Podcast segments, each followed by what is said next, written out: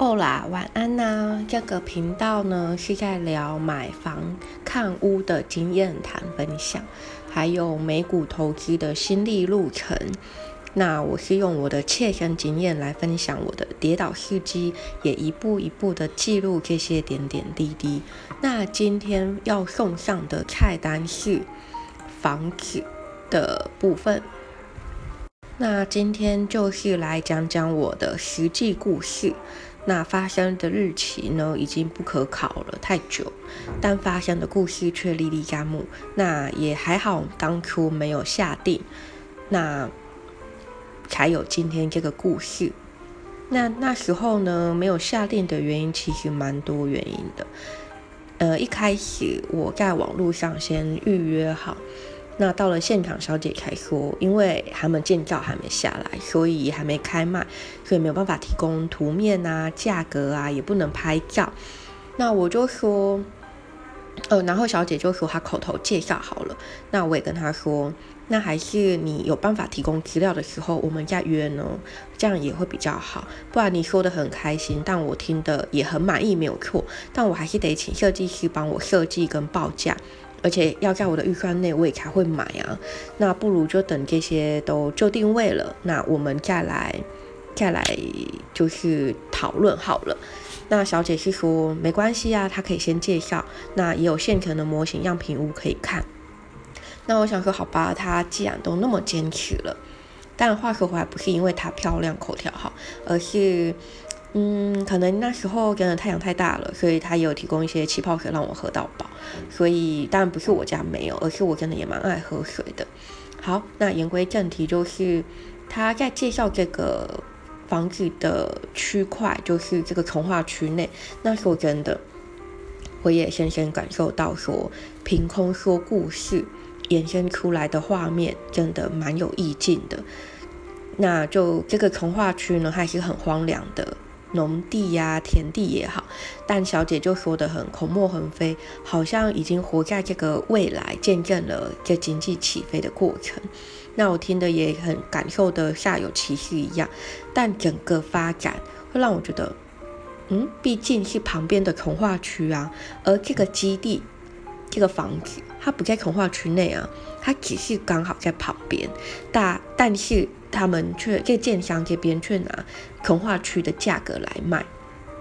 那我当下听了，坦白说，我没有去想太多，或我做我太多功课，因为我一心就想到说，他没有办法提供图面跟报价。那到底我今天来干嘛的？好吧，就是听他来说故事。那当他讲到从化区啊，然后拿从化区价格来跟我讲的时候，我听了就也觉得很无言吧。因为会接受的人就会认为，哎，我家就买在从化区旁边，我就是从化区的价值，就是跟建商的盖房的想法一样吧。我想，但有些人会接受，有些人不会。那不会接受的人就会挑出这中间的语病来。例如，我就会觉得说，从化区跟单元区毕竟是不一样的等级，毕竟从化区它是政府办的。那单元区是民间自己去规划跟筹办，那地价跟规模根本不会在同一个水平上。那硬要说的话，坦白说，享有从化区内的福利也不是不行，只是要需要时间。因为从化区就像刚刚讲的，是政府办的，所以政府很下重本去规划、投资、招商各方各面，从地理、地下。开启的像地地下的电线地下化、水源重新拉，那还有一些公园绿地的规划，投入了很多大量的人力跟物力，那甚至一些国际性的等级的建设也都有，反正要有多夸张都都有，很没有很没有上限的那一种。那民间自办重化的那种单元区块，其实就是能投入多少资金。或者是谁会投入这资金，其实都是一个未知数，甚至有点像是画地去区分好了，有点像是这边会一个风景，那边一个风景的感觉。那政府规划的从从化区就不一样，它就是会统一严格规定，不管是在楼高或者是公园绿地的比例等等的。那这两个相比，其实就有很大的落差，投入的资金、人力、物力等等，然后连带着这个地价的的上涨，好了。那我会觉得说，小姐讲的会让我没有办法接受，是因为我宁愿你这个小姐，你跟我一开始就讲说，她是想有从化区的优点，那可是不要跟我说他们的基地就在从化区内，所以要卖从化区的价格给我，因为这是不同一个水平上的。那我会发现这个语病呢，也不是当下发现。是后面我看了附近的案子，那其他的销售人员就有提到啊，说在这个从化区里面的建案或商办，它有多严格就有多严格。严格的是政府单位对这个从化区的规划跟重视，也就是说，在这从化区内的纯住宅，它是有楼高限制，或者是那种。绿地要有多少比例的限制，不可以超过多少。那也因为这些销售人员他们有提到，我也才回家的时候才会有上网查，才发现说，哎，原来一开始看的这个案子，他在前年还是大前年就开始签销，网络上就蛮多人有他的讨论，但没有开箱，也没有看到有人说已经买了，但有看到不少人留言，就是说讨论说，哎，有人去看过了。那有听到那时候是讲到说一瓶可能三十多，那到五十五、六十都有，但就是这样看下留言大概五六页吧，就是没有看到有准住户去留言分享。那大多点出来的的问题就是说单品价的开价跟地点是有很大的落差。那就回到刚刚说的。他不在从化区内，但他要拿从化区的优势来讲自己的这块建案，然后卖卖那样的价格。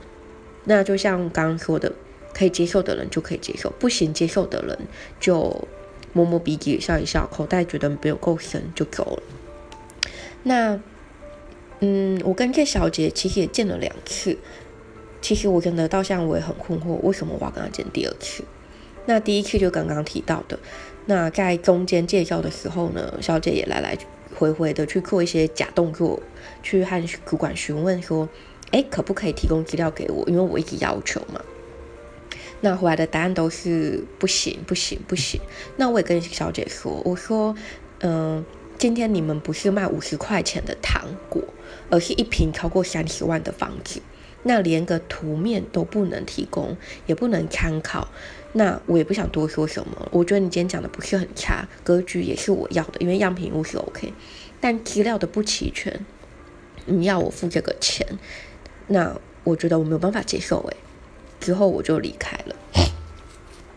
那当然，当下离开之后，就我也觉得不强求，买房子就这样，高兴就买。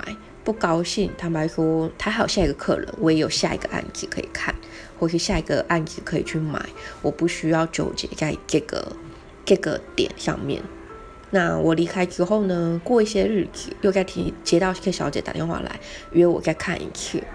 那我在电话里就再三确认说，哎，那你们这次，你上次说，嗯，因为还没开始开案是浅销，那现在可以看。也可以提供图面了嘛，或一些家具配置什么的，不然我这样也很难跟家人还有设计师讨论。那当然，你有你的难处，我也不勉强。但不可以的话，就也不用强求，你找下一个会更快。那小姐当然在电话里面就再想保证说，呃，这次他们可以提供了，她也会主动跟主管要求。那我想说，好吧，既然你也都那么的。再打电话来约了，那我们就来谈看看吧。于是我们就也敲定了时间，再一次见面。那这个真的是一个让我觉得非常后悔的一件一个开端，就像踩到狗大便一样。一样的接待中心，一样的销售小姐，一样的介绍话术跟流程，看样品屋、看模型、介绍厨具、卫浴、一些配备、地板什么的。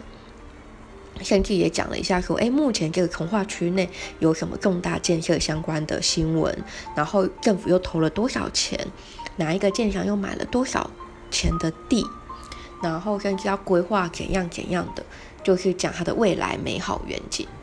那也说什么不少建设公司内部的高层人员来买他们的案子。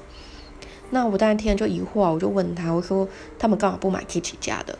搞不好还有员工价。那小姐说，对他们为什么要买我们的？不是因为，而不是买他们自己，因为便宜啊什么什么。然后我听了，我就觉得说，你该说你自己便宜，那我也无可厚非了，因为到底有没有这个人买，我也不知道。那反正我听完他讲的这些重大建设相关新闻，我就想到一件事，我就说，所以其实你们老板也不急着卖，那。要等这些重大建设，或是更多资金投入，更多建设公司进驻，那再来好拉高开价，再来卖吗？不然为什么到现在都没有什么？那小姐就说啊，她就解释，她说他们也没有涨价，老板也没有那个意思。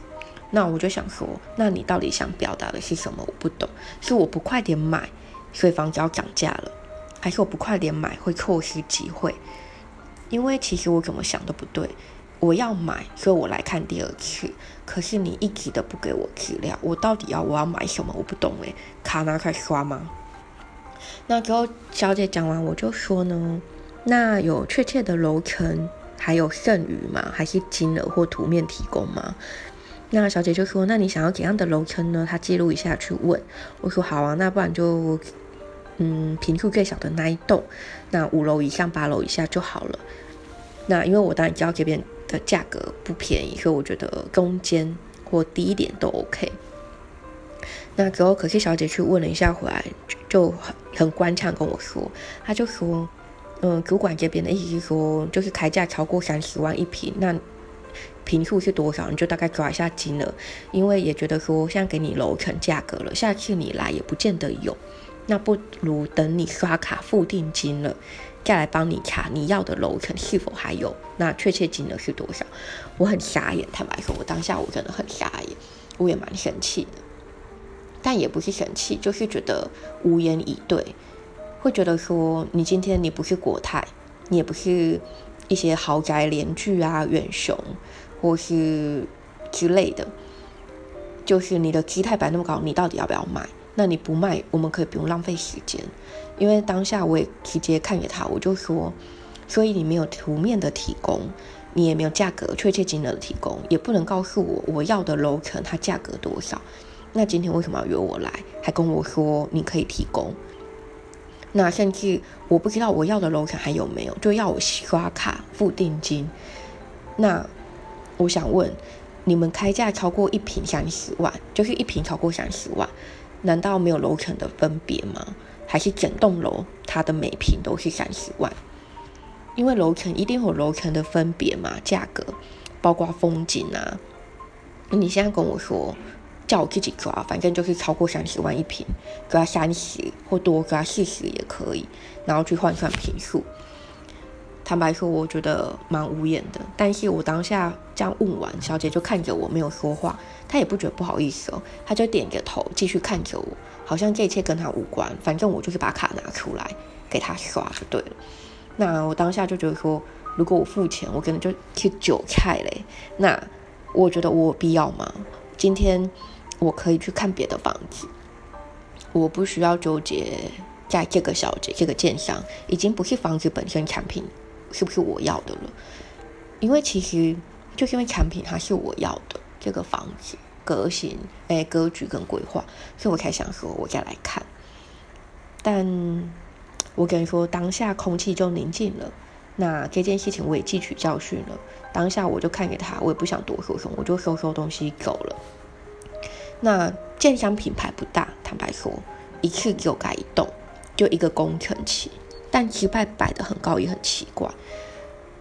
可能是在从化区内吧，但我想北中南。那么多童话区，如果我真的要买，我也不会买他们家了，因为期太摆成这样，或者是把人当白痴一样。因为我觉得我这样去好像就是被去练习话术的，可能也这样子消费者不会对他们怎样大吼大叫吧。我想，但这件事真的让我很傻眼，因为我已经去两次，那。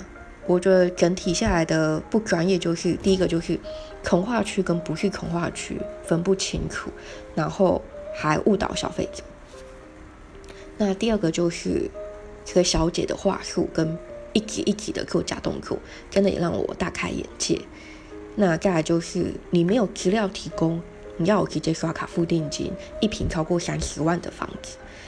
那后来我大概有跟朋友讨论了，他们说他们也分享，他们就说他们就算去开价去看开价超过五十万的，也不会遇到这种白吃白吃的销售人员。那何况是我今天我遇到这个，他们也觉得说可能就是蛮好笑的。那再就是说。我们也觉得，反正从化区内不是只有他们啊，那也有别间啊。坦白说，我就买别间，我也不想再纠结这个。只是我觉得需要分享出来，因为我觉得蛮好笑。那遇到这样的，其实我不知道该说不老实，还是用哄骗的手法，就是先把你骗过去讲一讲，然后硬要你把卡拿出来刷。你没刷，我不我不给你资料，但他也没有动一些手啊脚啊什么的，但那种感觉就是不好，因为毕竟大家都在上班，都在工作的时间本来就是宝贵的。如果你不提供，那其实我们可以简讯拿来丢资料就好了，或是讲解就好，没有必要约到现场见面。那约到现场见面，不就是很有诚意要购买了吗？反正呢，这个建商呢，我就是拒绝列为拒绝往来户。那我也不会很推荐这个建商，因为一点诚意都没有，一直做假动作，然后只是给你一张一张文件、一个图，就好像给你一个很大的利多，好像就是施舍的那一种。坦白说，我们去看预售案，因为真的要买房子，所以小姐她巴不得把资料准备的很齐全给你。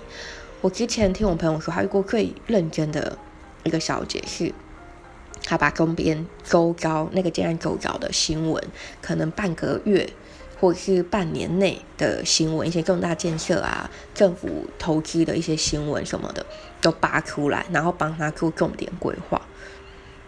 那但有没有买？有啊，因为小姐做的资料非常齐全，她连现场去看都没看，她就是听小姐这样说，因为是报。报纸报道的嘛是有确切的，那我只能说，这建商真的有这样的小姐，或者这小姐有这样的建商，我都不知道该说什么。但有让我知道了，就是这样的建商品牌，这样的销售方式真的蛮奇妙的。那当然，这这销售小姐其实她不是代销的那个单位，因为我们那时候刚开始聊天有聊到，她是建设公司里面。本身的业务人员。总而言之，我只能说我跟他们非常的无缘。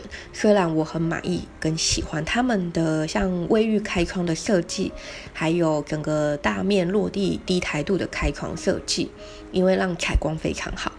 那只是在这一点上面的时候呢，我们那时候就对图嘛，他在对图上面就让我觉得，就是我小姐拿着那个呃样品屋的那个图面。然后给我一起去核对讨论，好了讨论样品屋他们的的可能面客厅面宽、深度、高度什么的，那甚至拿出来图面拿出来讲。那那时候我就看图面就说，哎，你们这客厅开窗的的的的这个窗是一个黑色实心的黑色，它并不是窗户的样子，那。到时候交屋给我，会不会是这边其实并没有开窗户？那小姐她整个有点哑口无言，她就说：“嗯，还在帮我问问看。”但当下其实我有很大的疑问，坦白说，因为问什么她都不知道，包括像落地窗的玻璃厚度、落地窗用的气密窗品牌。那如果说今天你你们可能产品，样品还没，也就是那个什么食品还没定案，还没发包，那你可以老实跟我说，你不知道，你没有必要就是用这种有点含含糊糊的带过。但我觉觉得说，现在想想也不用，他也不用回我，就是我们无缘呐，在还没买之前就问题重重，何况之后呢？那我就会觉得，嗯，好吧。就是一个经验，不管是在去看之前，坦白说要去看之前，你要找到建商的相关资料，坦白说已经很少，因为你一定是在前销或是已经卖的差不多去了，所以其实网络上搜寻的资料，我发现有限，甚至会有点不符合。那我比较常做的，应该就是听完他们讲的之后，回来自己再思考一下，找一下新闻，或者是找一下网络上提供的资料，那交叉比对。因为建商它可以提供的是它建案本身给的东西，但是像周遭的一些环境什么的，他们都是避重就轻。因为有一回我去看一个房子，他讲的那附近非常非常的美好，我也觉得嗯不错，闹中取静，那未来从化会很好很好什么的，那我也没有多想，就可能因为嗯不知道是价格关系还是怎么样啊，因为那时候要离开的时候，那边的车流量有让我吓到，所以我就不考虑了。之后可是小九再打电话来，那我也有再大概看一下。然后打开地图一看，才发现，哇，我的房子就是不是我的了，呃，这个建案它的正对面，可能过了一个大概，嗯，不到六十米的马路好了，就是，嗯，过个马路其实就会到的一个地方，就是一个变电所。那这个是在介绍的时候是没有提到的。那我会觉得，好，就无缘，就不用多说了。对，好，那以上就是今天的分享。那下次呢，就要再来分享的是，在我二零一九年，嗯，我会记得那么清楚，是因为那个是我有拿卡刷下定的房子。那那时候是跟团购去买的，就是团购网啊。那时候那阵子蛮流行团购网，那时候是跟团购网的人去买房子，去看房子，然后买房子，而且是真的把卡拿出来刷。那我跟你说，我很庆幸后，呃，很庆幸，就是有退刷那一笔，因为它的完工跟实际落差，就是代销讲的介绍的有很大的落差。对，那就敬请期待喽。因为呢，我觉得最后再次提醒各位，买房不是一笔小钱，也不是短暂居住，更不是拿投资来出租，所以该做的事情作业真的不要少。那我的故事就是你们的借鉴，那也欢迎在另一头在听的你们来信分享你们的故事。那以上感谢今天的聆听，为了让我有持续分享的动力，也欢迎请我喝杯咖啡哦。晚安。